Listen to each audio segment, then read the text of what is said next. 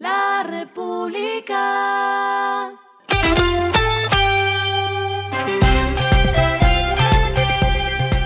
Al final de la jornada, esto es lo que debes saber sobre el comportamiento de los negocios, las finanzas y la economía.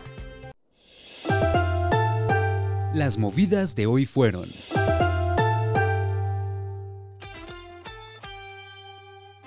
A partir de este 26 de septiembre se retomarán los vuelos directos entre Colombia y Venezuela y dos compañías que ya están listas para hacerlo son Avianca y Wingo. La Aeronáutica Civil del vecino país dio autorización para que la primera aerolínea opere rutas entre Bogotá y Caracas con una frecuencia semanal de siete vuelos, algo que sucederá en los próximos dos o tres meses. Wingo está a la espera de esa luz verde y lo mismo LATAM.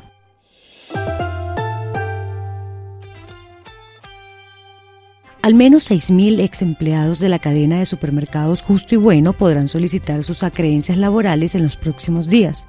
De acuerdo con el Ministerio del Trabajo, las personas que aún no las han reclamado podrán realizar el trámite hasta el 21 de septiembre.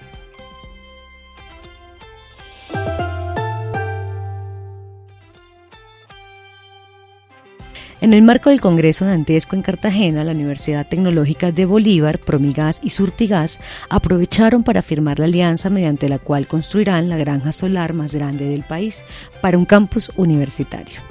El proyecto solar tendrá una potencia instalada de 700 kilovatios pico y abastecerá 59% de la energía que consume el campus universitario con 1.250 paneles solares que se ubicarán en forma perpendicular en 1,5 hectáreas del plantel. Lo que está pasando con su dinero.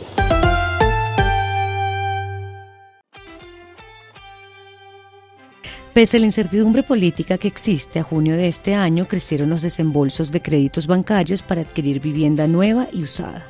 El informe trimestral de vivienda bancaria reveló que las entidades financieras agremiadas hicieron 99.786 desembolsos para vivienda por 12,1 billones de pesos.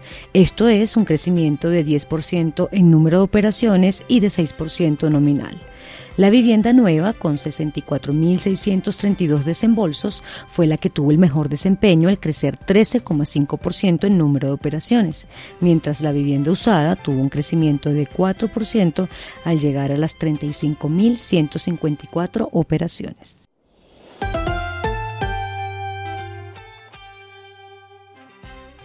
Los indicadores que debe tener en cuenta. El dólar cerró en 4.346,91 pesos, bajó 18,41 pesos. El euro cerró en 4.414,28 pesos, subió 27,57 pesos. El petróleo se cotizó en 88 dólares el barril, la carga de café se vende a 2.375.000 pesos y en la bolsa se cotiza a 3 dólares. Lo clave en el día.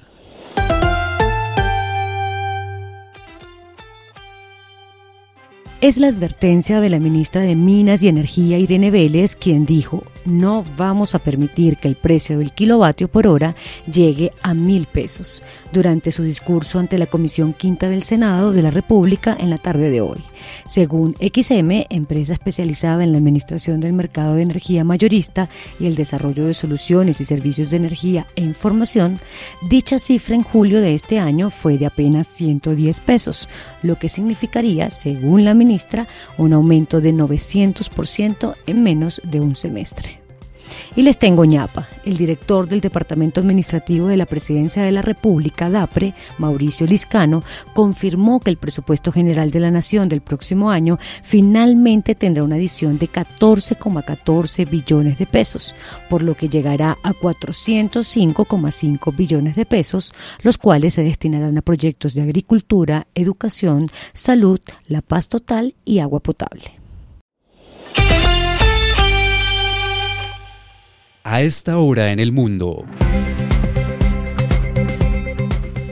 La Bolsa de Metales de Londres no ha definido si abrir el día del funeral de la reina Isabel II, un debate que incomoda a varios de sus corredores, pues ya ha sido un año tumultuoso para el mercado bursátil. La bolsa, donde se fijan los precios de referencia mundiales para los metales industriales, desde el aluminio hasta el zinc, ha indicado informalmente a los corredores que tiene la intención de que su mercado abra el próximo lunes 19 de septiembre. Y el respiro económico tiene que ver con este dato.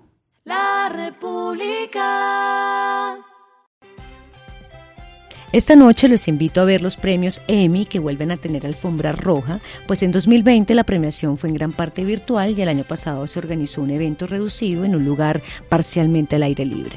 La ceremonia se verá a partir de las 8 de la noche y aunque HBO y Netflix tienden a dominar los Emmy, 2022 podría ser un año excepcional para Hulu, que es propiedad mayoritaria de Disney Plus.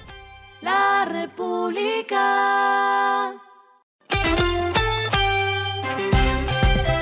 Y finalizamos con el editorial de mañana, sentados sobre un polvorín de energía y gasolina. El gobierno nacional lleva poco más de un mes de tranquila gestión, pero lo que incuban los altos costos de la energía y una precipitada alza en los combustibles los puede despertar. Esto fue Regresando a casa con Vanessa Pérez.